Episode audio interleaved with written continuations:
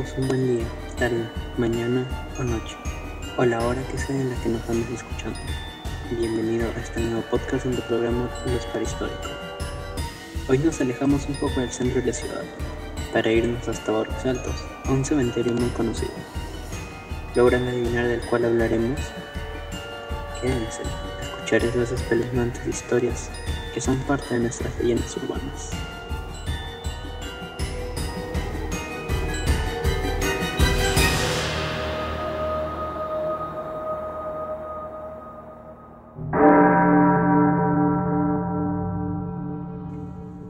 Presbítero maestro, o también llamado cementerio general, fue inaugurado en 1808 por el dictador Augusto B. Leguía, siendo considerado el primer cementerio católico de la ciudad de Los Reyes, nuestra actual y colorida Lima. Fue bautizado en honor de su diseñador, el sacerdote Matías Maestro. Antiguamente era muy común enterrar a los muertos en las famosas catacumbas de las distintas iglesias, ya que no se abastecían con la población de esa época. Sus 766 mausoleos y 92 monumentos históricos, de la más refinada arquitectura de los siglos XIX y XX, guardan los restos de hombres y mujeres que se encargaron de escribir la historia del Perú. Más que un camposanto, el presbítero maestro es considerado un testimonio viviente del pasado y presente de la República Peruana. Este monumento histórico se ha convertido en el lugar favorito de brujos y chamanes para invocar espíritus del pasado desde los rincones más desolados. ¿Es en realidad la ciudad de los muertos?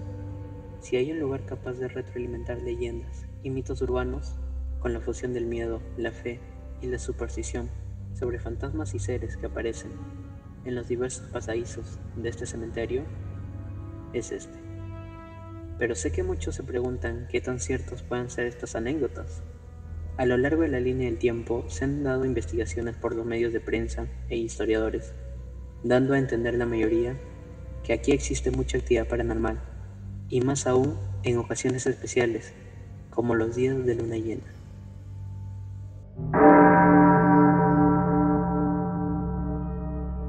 Sor María.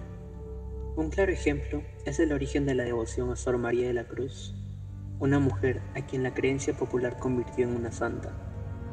Sor María fue sepultada en el presbítero maestro en 1810. Su tumba es la más antigua de todas las que se conservan, y alrededor de ella es habitual encontrar flores, las ofrendas o peticiones de fieles devotos que van a confesar sus pecados, expiar sus culpas o buscar de ayuda milagrosa. Se cuenta que cuando eran tiempos de saqueo en el cementerio, nunca se atrevieron a tocar su nicho, y que cuando descargaron su ataúd, se oyeron al unísono todas las campanas de la iglesia de Lima.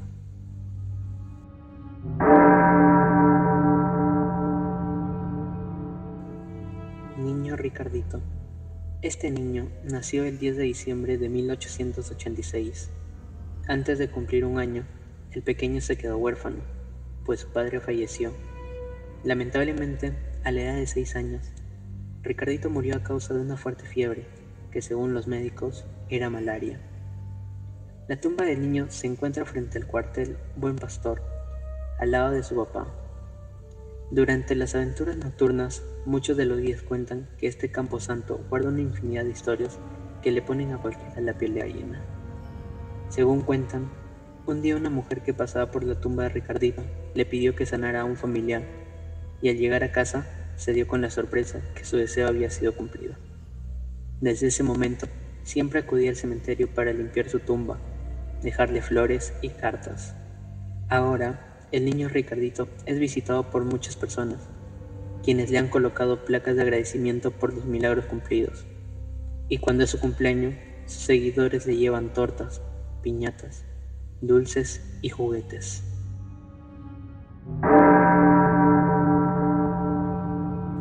Cripta de los Héroes. Uno de los lugares preferidos por las personas es el de la Cripta de los Héroes, inaugurada el 8 de septiembre de 1908 donde reposan los restos de los defensores de la patria en la guerra de 1879. Aquí verán la tumba de Miguel Grau, Francisco Bolognesi, Andrés Avelino Cáceres, Alfonso Ugarte, entre otros, y héroes anónimos. Lo realmente curioso en este cementerio es que cada pabellón fue bautizado con nombres llamativos como el de los gordos, por ser nichos muy grandes, de los duendes, de los suicidas, entre otros. A continuación hablaremos de algunos particulares.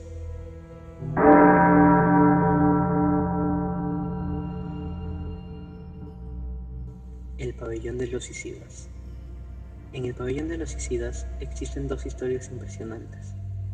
La de Lom Tom, un chino barbero de la calle Japón, que mató a sus clientes y escondió los cuerpos en su local, pero al verse acorralado por la policía se suicidó. Luego está el de una pareja de primos que se enamoraron y al saber que no podían estar juntos, decidieron quitarse la vida ingiriendo veneno.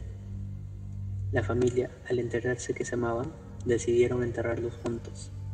Muy parecido al desenlace de Romeo y Julieta, ¿no?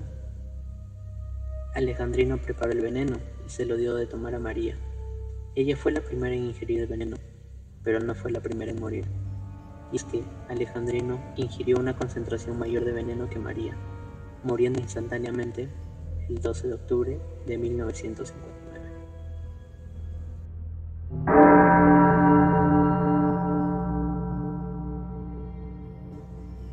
La bruja mala. Gregoria Camacho conocida por algunos como la bruja mala. Está enterrada en este pabellón. Su lápida es la única en todo el cementerio en la que se encuentra plasmada la calavera con los huesos cruzados, símbolo de peligro y de los piratas, haciendo referencia a su esposo, quien era un criminal de los mares.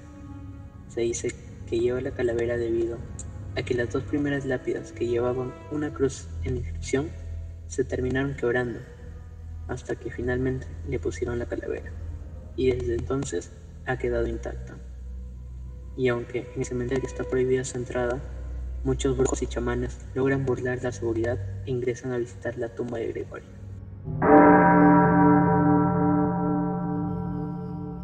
Pabellón de los Duendes.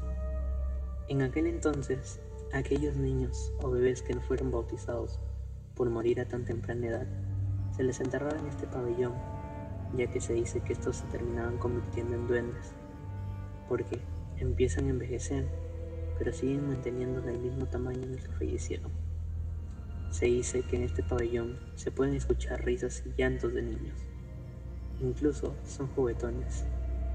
Si sientes que te jalan el cabello o te tocan, es muy probable que sea algún niño o duendecito que quiera jugar contigo. Escalofriante, ¿no?